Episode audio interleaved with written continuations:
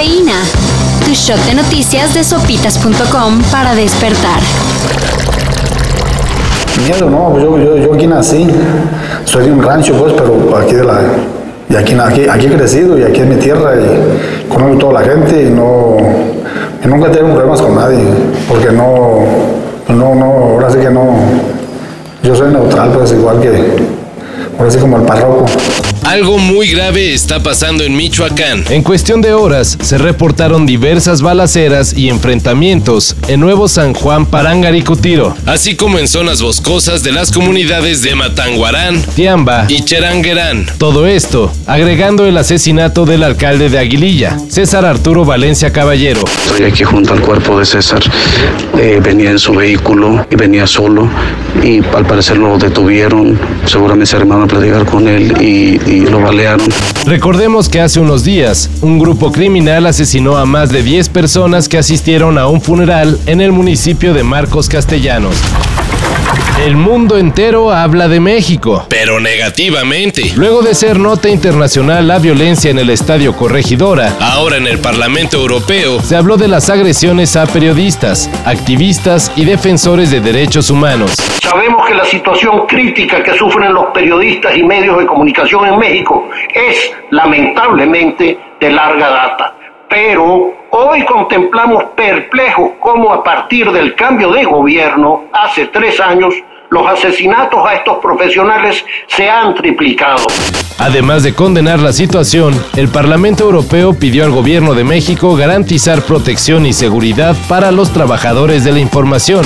pidiéndole encarecidamente a este jefe del Estado que retorne a una conducta razonable de proteger a los periodistas. algo que ni se debería de discutir. Pero ya saben cómo se pone AMLO cuando le llaman la atención. Ya no hay borregos. ¿A dónde van? Me. ¿Por quién votar? Me. El Tecate Pal Norte se mete en el mundo de los criptonegocios al anunciar la venta de NFTs oficiales del festival. Las personas que adquieran estos non-fungible tokens Obtendrán acceso a arte digital exclusivo, además de experiencias en el mundo digital y real. Por ejemplo, Un camerino en backstage para seis personas, experiencia hospitality, abonos dobles, giveaways y más. What the hell's an NFT? It's like real life Monopoly. Everyone is doing it like Gronkowski. Can you please help me make an NFT? Los NFT estarán disponibles a partir del 15 de marzo en el canal Discord del festival. Como diría Raúl Orbañanos en el 94, ¡Estamos en el Mundial!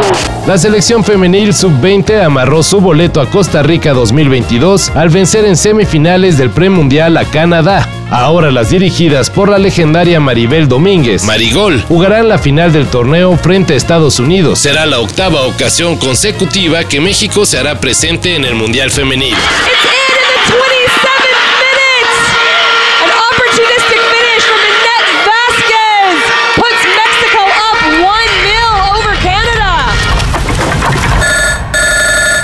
Diga, ¿Habla el murciélago? el mismo. ¿Vas a ir al baile de botellita de Jerez? Abuelita de Batman. Ah, es que, es que quiero bailar contigo la baticumbia. Ahí estaré.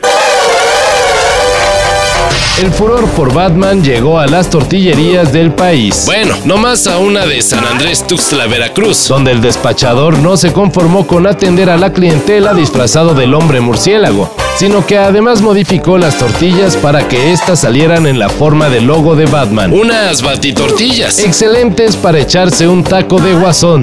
Tre. Oh, ok, ok. Conozco la salida. Feliz fin de semana.